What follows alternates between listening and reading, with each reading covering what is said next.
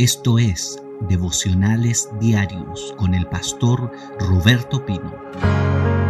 Estamos hablando acerca del fruto, año 2021. Hemos declarado que eh, eh, este año es un año de, fruto. Estuve hablando acerca de, ayer estuvimos diciendo de que una vida cristiana que, que no se trabaja produce maleza y esa maleza la Biblia le llama las obras de la carne, que crecen sin dificultad. Nadie tiene que esforzarse para, para que le crezca maleza en un terreno. Eso crece solo, sin esfuerzo, sin trabajo. Obras de la carne. Y hoy día, queridos, vamos a hablar acerca de eh, estas obras de la carne que la Biblia dice que son manifiestas manifiesta.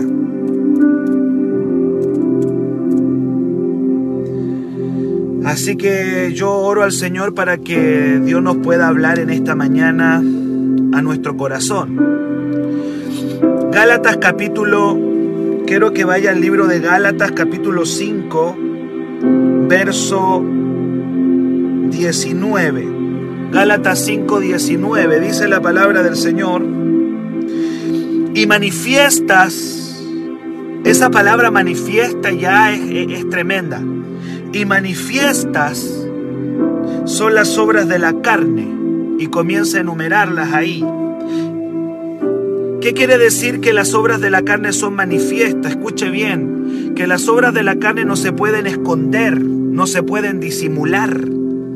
Tú sabes que están ahí, yo, yo conozco que están ahí, yo sé que están ahí, se manifiestan. Tarde o temprano se van a, se van a mostrar. Me recuerdo los fariseos en la Biblia, parecían tan santos los fariseos. Parecían, para, para la gente, los fariseos parecían tan puros, tan santificados, hasta que Jesucristo vino y manifestaron estos fariseos el odio que había en su corazón, la rabia. Manifestaron los celos. O sea, hay un momento en que tú puedes tapar las obras de la carne y disimularlas. Yo las puedo esconder por un momento pero tarde o temprano van a salir en alguna circunstancia. Por eso dice, y manifiestas son las obras de la carne. Tarde o temprano se van a ver, no las puedo esconder con mi, con mi vida religiosa. En algún momento van a, van a irrumpir, van a aparecer. Podemos engañar a los demás por un tiempito, pero yo no puedo engañar a mi, a mi esposa, no puedo engañar a mi familia, no puedo engañar a mis hijos por mucho tiempo. Ellos van a conocer mis mañas, se van a manifestar mis mañas, mis carnalidades, se van a salir a la luz tarde o temprano. Van a salir a la luz. De hecho, por ahí el apóstol decía, no hay nada oculto que no haya de ser manifestado. Por eso dice, y manifiestas son las obras de la carne. Salen en algún momento, eh, salen para afuera, aun cuando nosotros queramos disimularla con un poquito de vida religiosa o vida cristiana. Van a salir, manifiestas. Yo puedo ver las obras de la carne de otro y otro me las ve a mí. Por eso son manifiestas. Estas obras de la carne las produce la carne la carne. Em, en Apocalipsis, Jesús le habla a las iglesias. En el libro de Apocalipsis, que hoy día lo vamos a estudiar, ojo con eso, hoy día vamos a estudiar Apocalipsis a la noche. Así que conéctese hoy día a las 9 de la noche. Si usted quiere ser un estudiante de la escritura, de la Biblia, conocer la palabra, conéctese hoy a las 21 horas Vamos a leer capítulo, vamos a entrar un estudio capítulo a capítulo del libro de Apocalipsis, que fue el libro ganador. Los hermanos votaron y dijeron, pastor, queremos estudiar Apocalipsis, la mayoría votó por Apocalipsis. Y en el libro de Apocalipsis, Cristo le habla a las iglesias y le dice, yo conozco tus obras. ¡Wow! O sea, tú no me puedes a mí venir a, a mentir, le dice Cristo a las iglesias, porque yo conozco las obras de ustedes.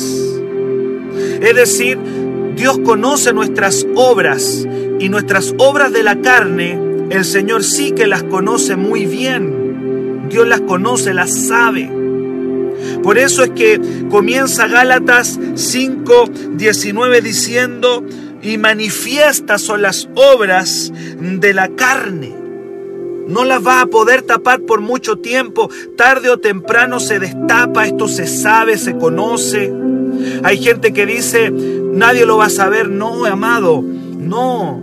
No diga no, no lo va a saber nadie. En algún momento, eh, eh, eh, como decimos en buen chileno, la olla se destapa en cualquier momento. Amén. Y estas obras de la carne que estamos analizando en esta mañana están clasificadas en cuatro grupos.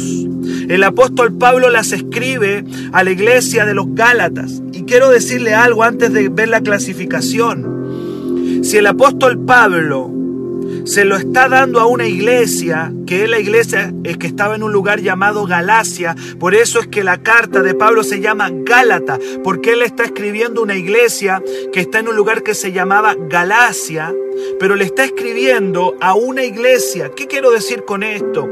Que estas obras se manifiestan en gente creyente, en cristianos, en personas que van a la iglesia. A veces uno esperaría que estas obras sean del mundo, sean de la gente que no viene a Cristo. No, Pablo le está escribiendo esta carta a cristianos. Eso me está diciendo que estas obras se manifiestan en personas que van a una iglesia, que conocen la Biblia, que alaban al Señor, que son evangélicas, entonces a esa gente, Pablo les, les escribe, les escribe esta carta. Pastor, pero son tan, tan fuertes las obras de la carne. Yo esperaba que, que, que, las tenga el vecino que no va a la iglesia o que las tenga eh, esta persona que nunca se ha congregado. No, Pablo se las está escribiendo a la iglesia. A hermanos.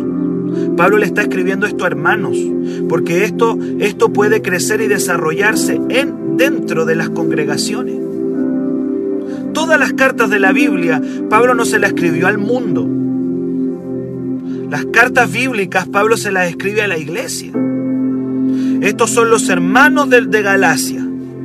Y a los hermanos de Galacia, Pablo le mandó esta cartita diciendo el hermanito, manifiestas son las obras de la carne tengan cuidado.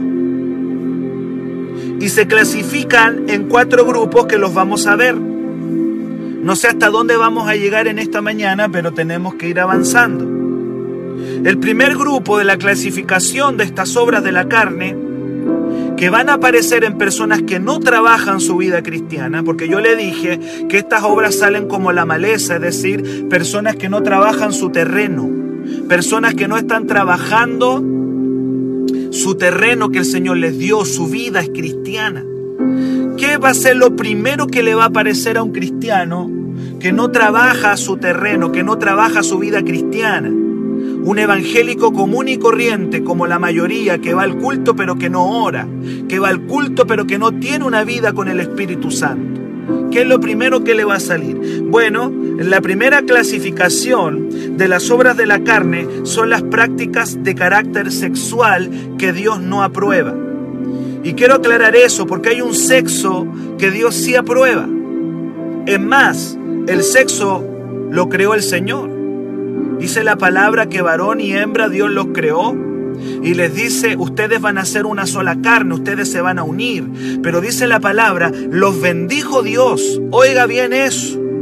Los bendijo Dios. Y luego que los bendijo Dios, les dice, multiplíquense y ustedes van a ser una carne. Dejará el hombre a su padre, dejará el hombre a su padre y a su madre y se unirá a su mujer. Su mujer. Y serán una sola carne.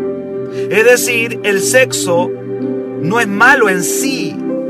El sexo no es malo. Pero el sexo debe ser practicado en un orden divino, en un orden del cielo, como todas las cosas como todas las cosas. A veces nosotros pensamos, vemos como, como el sexo, le ponemos una estigmatización negativa y como todas las cosas. La comida fue creada por Dios, pero debe ser consumida en un orden. La comida, el sexo, todo, todo debe ser practicado en, en el orden de Dios. Pero el primer grupo de las obras de la carne tiene que ver con las prácticas sexuales que Dios no aprueba, que no están dentro del orden del ordenamiento del cielo, que producen daño, que así como alguien no, es, no está comiendo de manera correcta y se está produciendo un daño, estas prácticas de carácter sexual que Dios no aprueba le producen un daño al hombre y a la mujer, le producen un daño. El sexo es algo importante. Y Dios dice, tiene que ser practicado en un orden, porque si está fuera del orden que yo establecí, le van a producir un daño al hombre y a la mujer. Produce un daño, produce un problema. Y todas estas cosas producen problemas. Dígame que no. Dígame si no producen problemas el sexo fuera del orden divino causa estragos, causa problemas, causa dificultades. No es que Dios dice no porque no. Cuando Dios dice no, es porque te está evitando un, un lío. Cada vez que Dios te dice no, es porque Dios te está evitando un problema. Es como cuando tú le dices a tu hijo, mira, no se acerque, no se acerque al enchufe, a los niñitos chicos, porque si tú colocas los deditos ahí en el enchufe, te va a pasar algo, te puede ocurrir algo. La mayoría de las prácticas sexuales fuera del orden de Dios producen terribles problemas. Quedan heridos hombres y mujeres, quedan, quedan heridos los hijos, se destruyen las familias. Por eso Dios dice, el sexo es bueno y debe ser practicado en el orden correcto. Porque si se sale del orden que yo establecí, va a producir terribles problemas. Yo voy a decir algo que quizá me voy a ir al extremo yo, pero ¿cuánta gente hoy día está en la cárcel por un lío sexual? ¿Cuántos asesinatos se han producido por líos sexuales? Sí, por problemas sexuales. ¿Cuántos, cuántos hijos están destruidos, devastados por practicar el sexo de manera incorrecta? El sexo es importante y debe ser practicado en el orden divino. ¿Cuántos están ahí? Me dicen amén. Yo no veo ahí amén. Yo quiero verle que está aquí de alguna manera.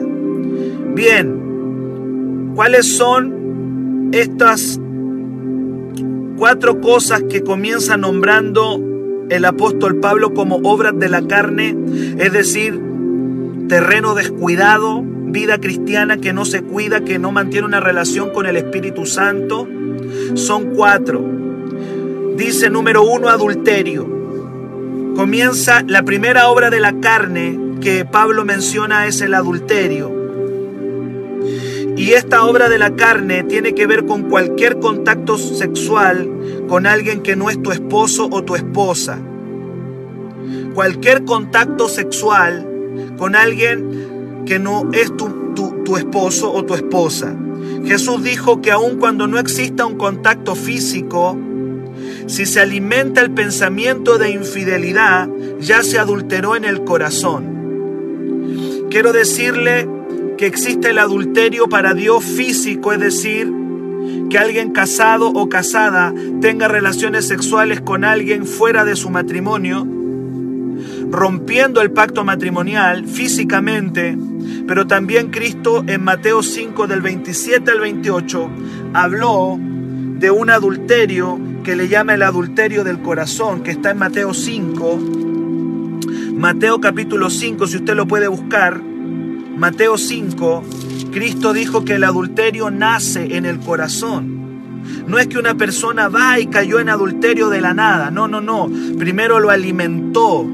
Alimentó esta obra en su corazón. Mateo 5, verso 27 dice Jesús, oíste que fue dicho, no cometerás adulterio, pero yo te digo que cualquiera que mira, cualquiera que mira a una mujer para codiciarla, ya adulteró con ella en su corazón.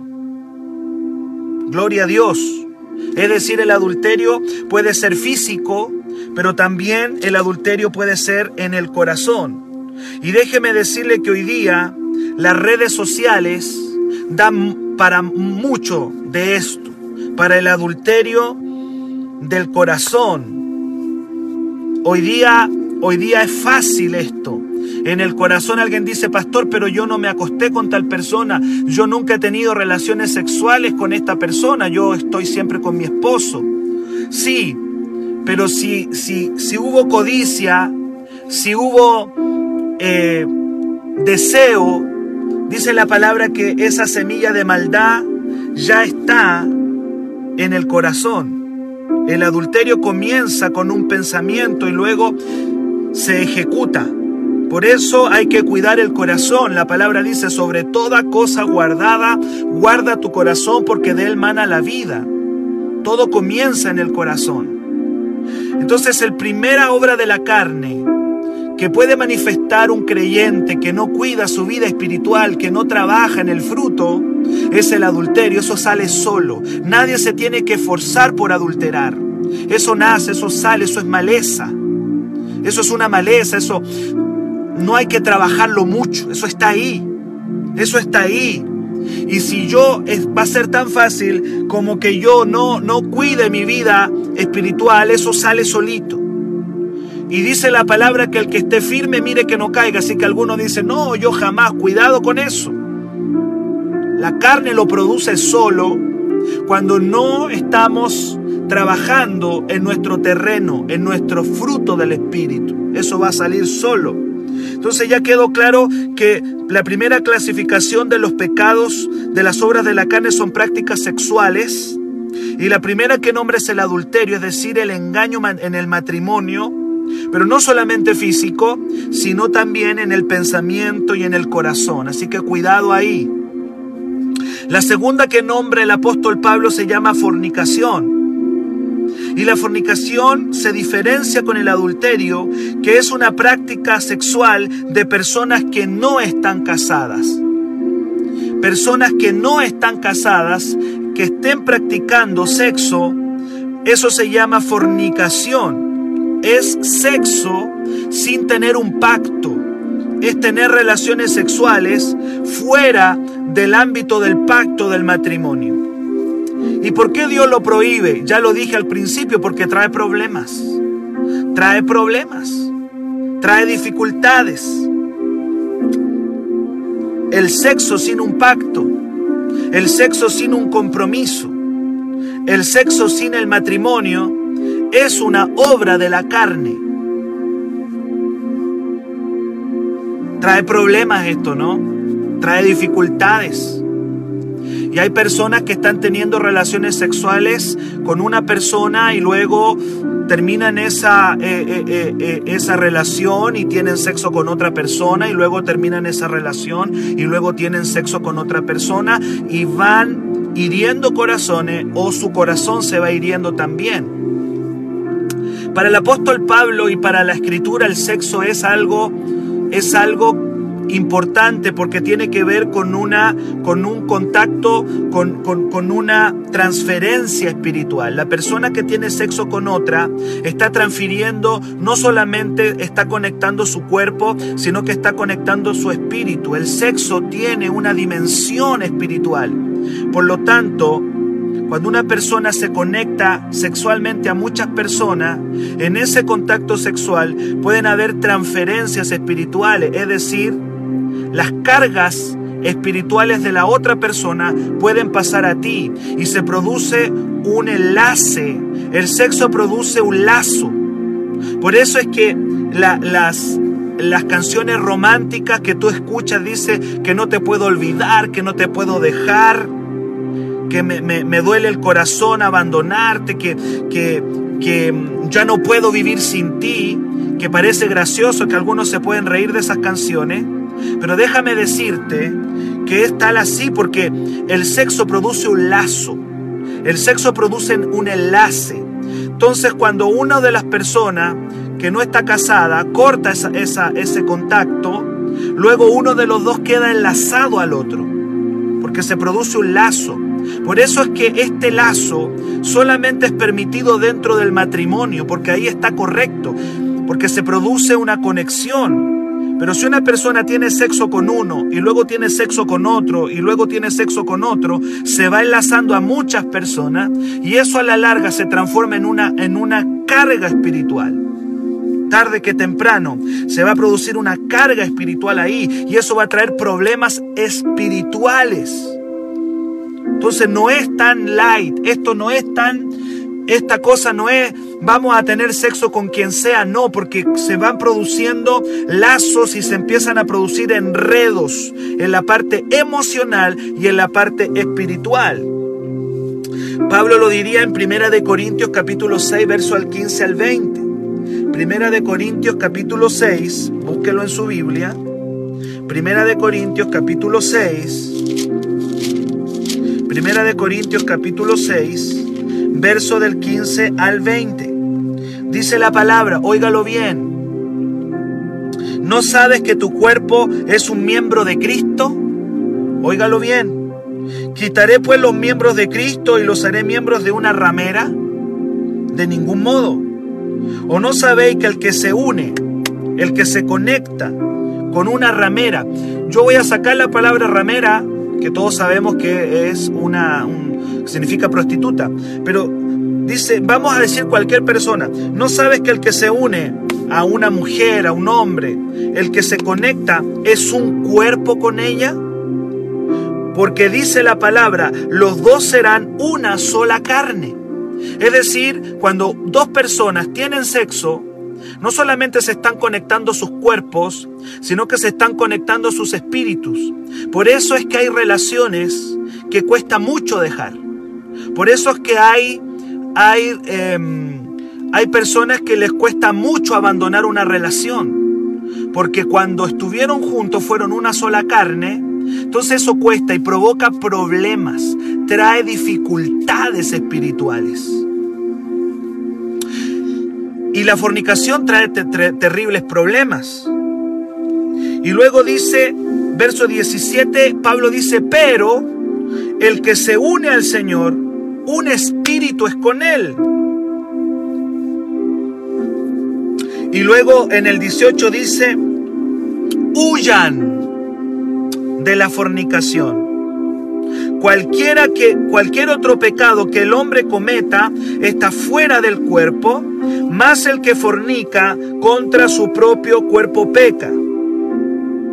Y luego el verso 19 dice, ¿O ignoráis que vuestro cuerpo es templo del Espíritu Santo, el cual está en vosotros, el cual tenéis de Dios y que no sois vuestros?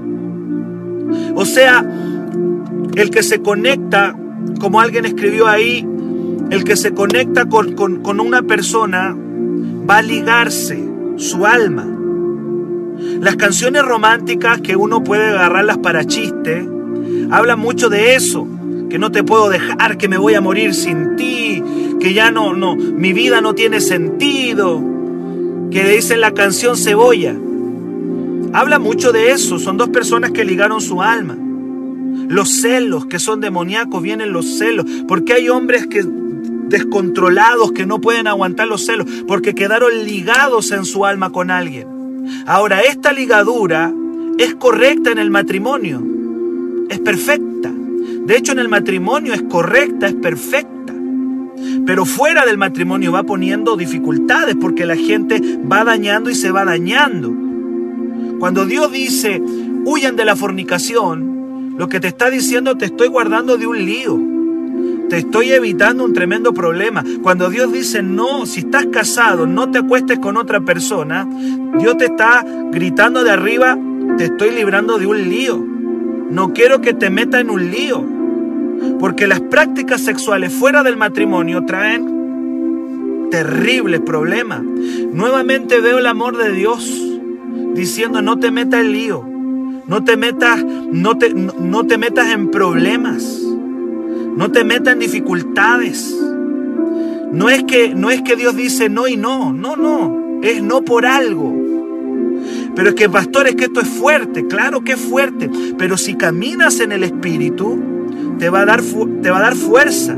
Si trabajas tu terreno, si trabajas tu vida cristiana, esto va a ser más fácil. Ahora, si vives en la carne, si tu vida cristiana no es una vida que estés trabajando, claro que te va a costar. Claro que te va a ser difícil. Entonces ya tengo adulterio y fornicación. Adulterio, personas casadas que tienen relaciones sexuales con otras personas o que, o que lo piensan en su, en su corazón. Fornicación, relaciones sexuales de dos personas que no están casadas. Que no es, ¿Cuántos niños quedan abandonados, queridos?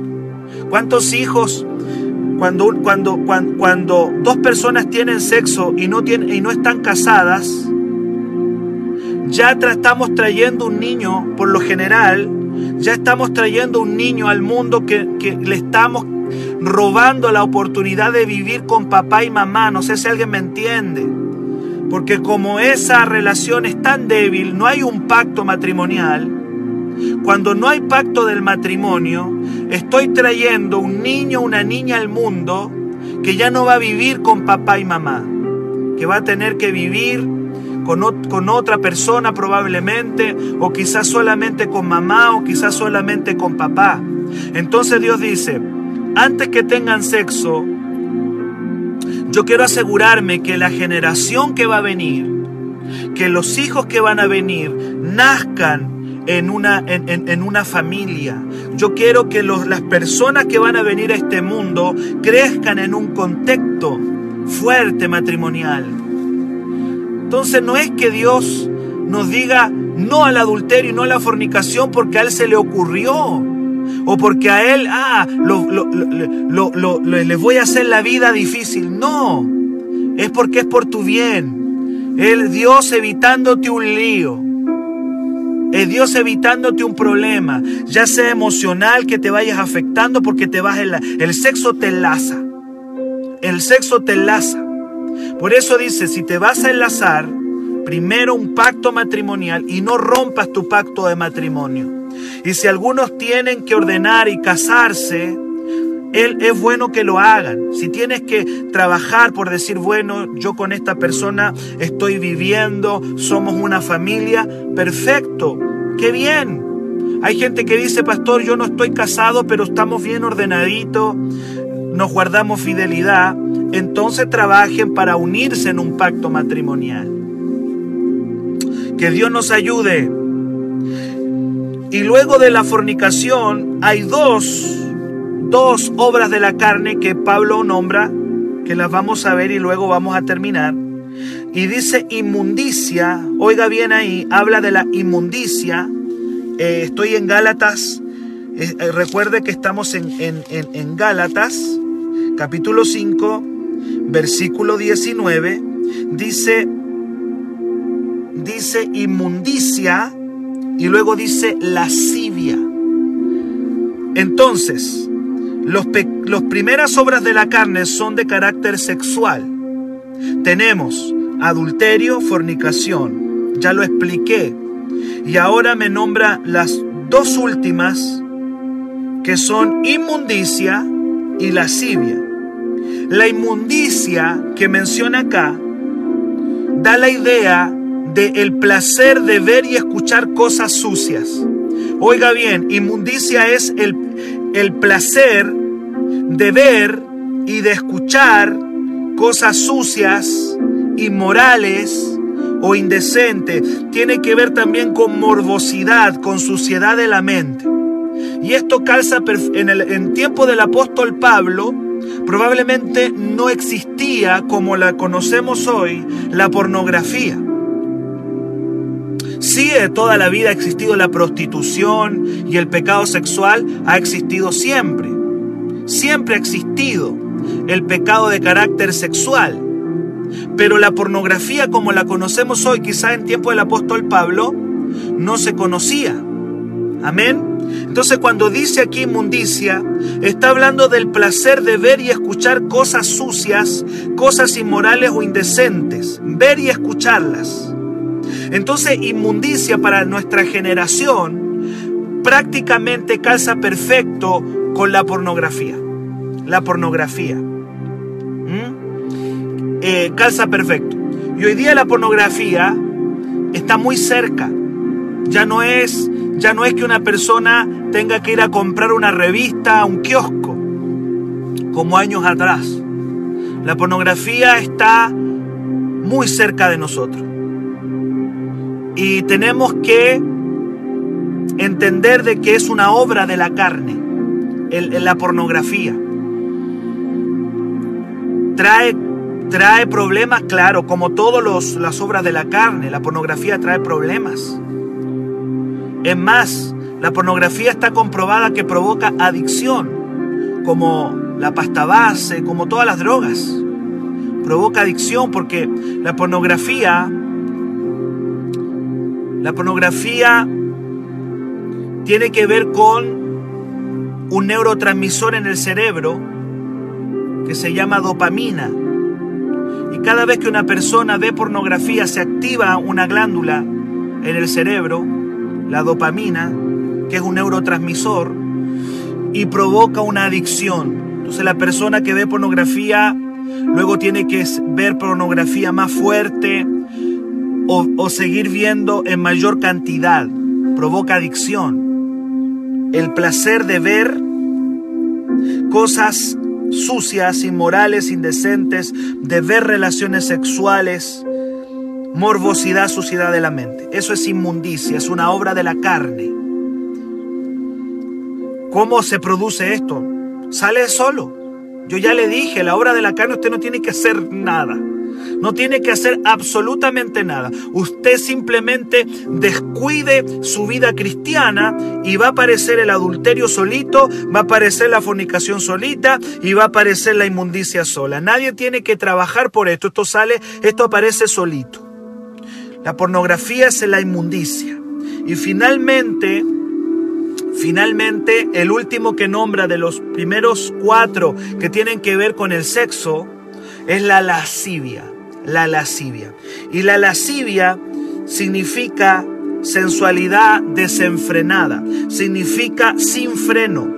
Es decir, la lascivia se manifiesta como un apetito sexual sin freno y sin vergüenza. Oiga bien, apetito sexual sin freno y sin vergüenza. Eso es lascivia. Lascivia, es decir, cuando ya la persona pierde absolutamente el freno.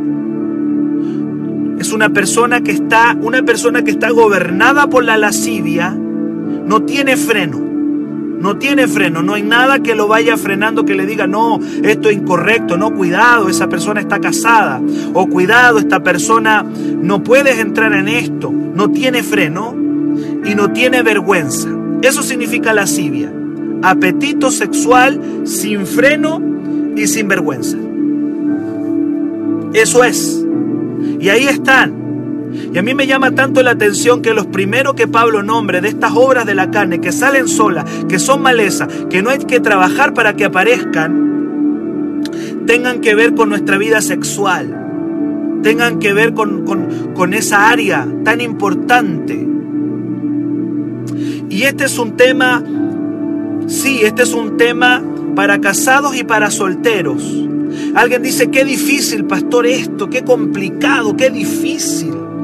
Mira, el Espíritu Santo te ayuda en tu debilidad. Ya lo dice, esto es imposible de vencer sin la ayuda de una relación con el Espíritu Santo.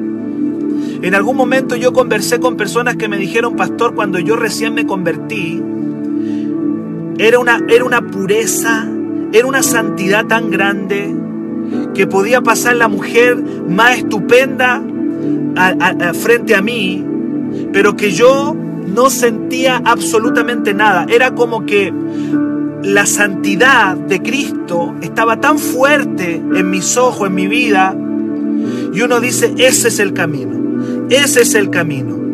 Caminar en una vida en el Espíritu tan fuerte, que, venga una pureza del cielo, una santidad.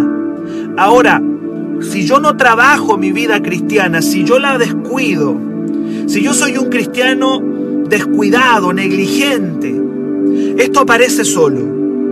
Esto aparece solo. Esto aparece sin que tú lo trabajes. La gente que se convierte y está llena, mira, mira el concepto, cuando tú dices estoy lleno del Espíritu Santo, esto no va a ser ni un problema para ti. Esto no va a ser el, no adulterar, el no fornicar, el, no ver pornografía, el, no, el estar lejos de la lascivia, no va a ser un problema para ti. ¿Por qué? Porque te conectaste al Espíritu Santo. Te conectaste al Espíritu. Aleluya. Siento la presencia de Dios. Siento la presencia de Dios en esta mañana. Y Dios alguien le está diciendo, te quiero sanar en esta mañana, en tu vida sexual. Quiero sanar tu vida sexual. Y el, Espíritu te dice, cuando yo te dije no, no a la fornicación, no al adulterio, no te lo dije para tu mal, te lo dije porque quiero evitarte lío, quiero evitarte problema, quiero evitarte dificultades, quiero que traigas hijos a esta tierra en un contexto correcto. Aleluya, no, eh, Dios te está diciendo, no quiero, no, no quiero que tengas angustia. No quiero que vivas la angustia. No quiero que vivas la angustia del mundo. Quiero evitarte un lío. Y el Señor le dice a los solteros, tengo un esposo para ti, tengo una esposa para ti. Quiero que edifiques una casa, una familia correcta.